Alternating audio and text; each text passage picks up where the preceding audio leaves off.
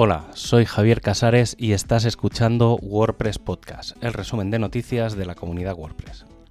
En este programa encontras la información del 23 al 29 de mayo de 2022. El 27 de mayo de 2003, un joven de 19 años decidió hacer un for de B2 barra Cafelog y convertirlo en WordPress. Hoy, 19 años después, Matt Mullenbeck eh, puede decir que lleva media vida con WordPress. Sin duda es bastante excepcional encontrar un software libre que llegue a la edad de los 19 años con una comunidad tan potente detrás y sin duda en tan buena forma como lo hace WordPress. Así que no queda más que decir felicidades WordPress y por muchos más. Y en este aniversario se complementa perfectamente con Arturo, el nombre de esta versión mayor que corresponde con el lanzamiento de WordPress 6.0.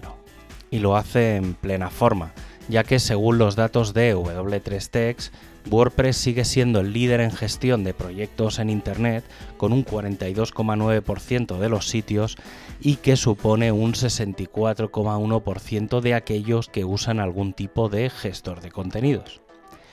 Esta versión, que es muy continuista de la 5.9, incorpora mejoras en la edición de escritura, la posibilidad de cambiar de estilo, más plantillas, patrones integrados y muchas mejoras en las herramientas de diseño. También se ha mejorado la vista de lista y el bloqueo de bloques. Muchas mejoras en el editor y muchas mejoras en cuanto al rendimiento propio del sistema. Y aunque esta nueva versión de WordPress incluye muchas mejoras editoriales, también lo hace en el plugin experimental Gutenberg en su versión 13.3, que, entre otras cosas, incluye de forma destacada el nuevo bloque de tabla de contenidos. También se incluye el bloque de taxonomías que permite generar categorías o etiquetas. El equipo de Core sigue proponiendo y mejorando el editor y en esta ocasión lo hace con los tamaños de fuentes y la tipografía fluida. Todo viene de un ticket que plantea dar soporte a esta tecnología de forma nativa en el editor y que se podría incorporar de forma sencilla en el theme.json. El equipo de plugins tiene una propuesta de cómo sería visualmente el sistema de dependencia de plugins. Por un lado tenemos la ficha en el repositorio de WordPress que incluirá una etiqueta en la que se listan los plugins de los que depende con su enlace correspondiente. Además, ya una vez dentro de WordPress, al pulsar en instalar un plugin con dependencia, aparecerá una ventana modal informando de ello con la posibilidad de instalar todos o solo los plugins que se deseen. El equipo de Themes ha preparado un resumen de las mejoras aplicadas en la revisión de temas subidos al repositorio.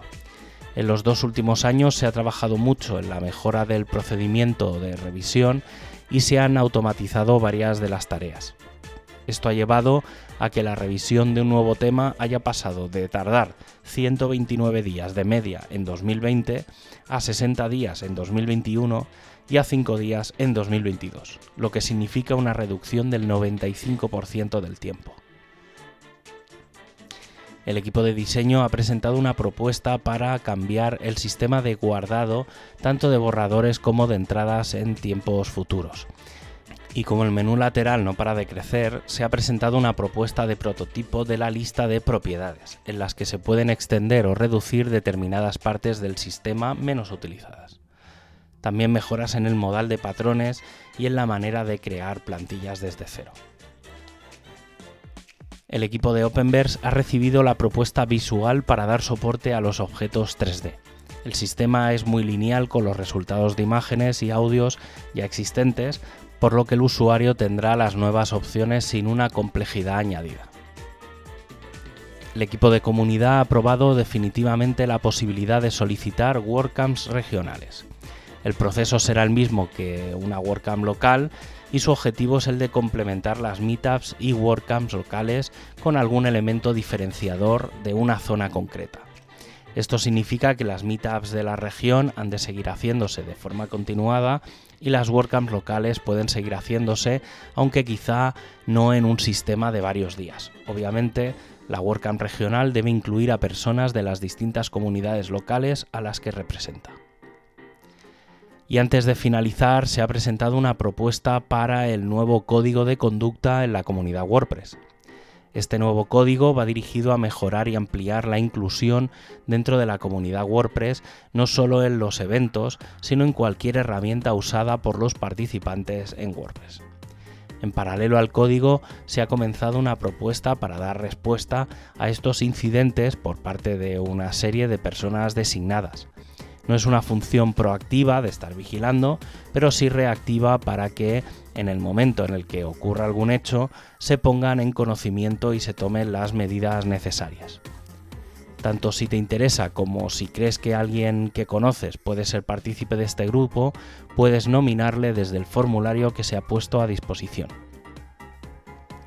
Y para acabar, ya sabes que tienes todos los enlaces para ampliar la información en wordpresspodcast.es. Un abrazo y hasta el próximo programa.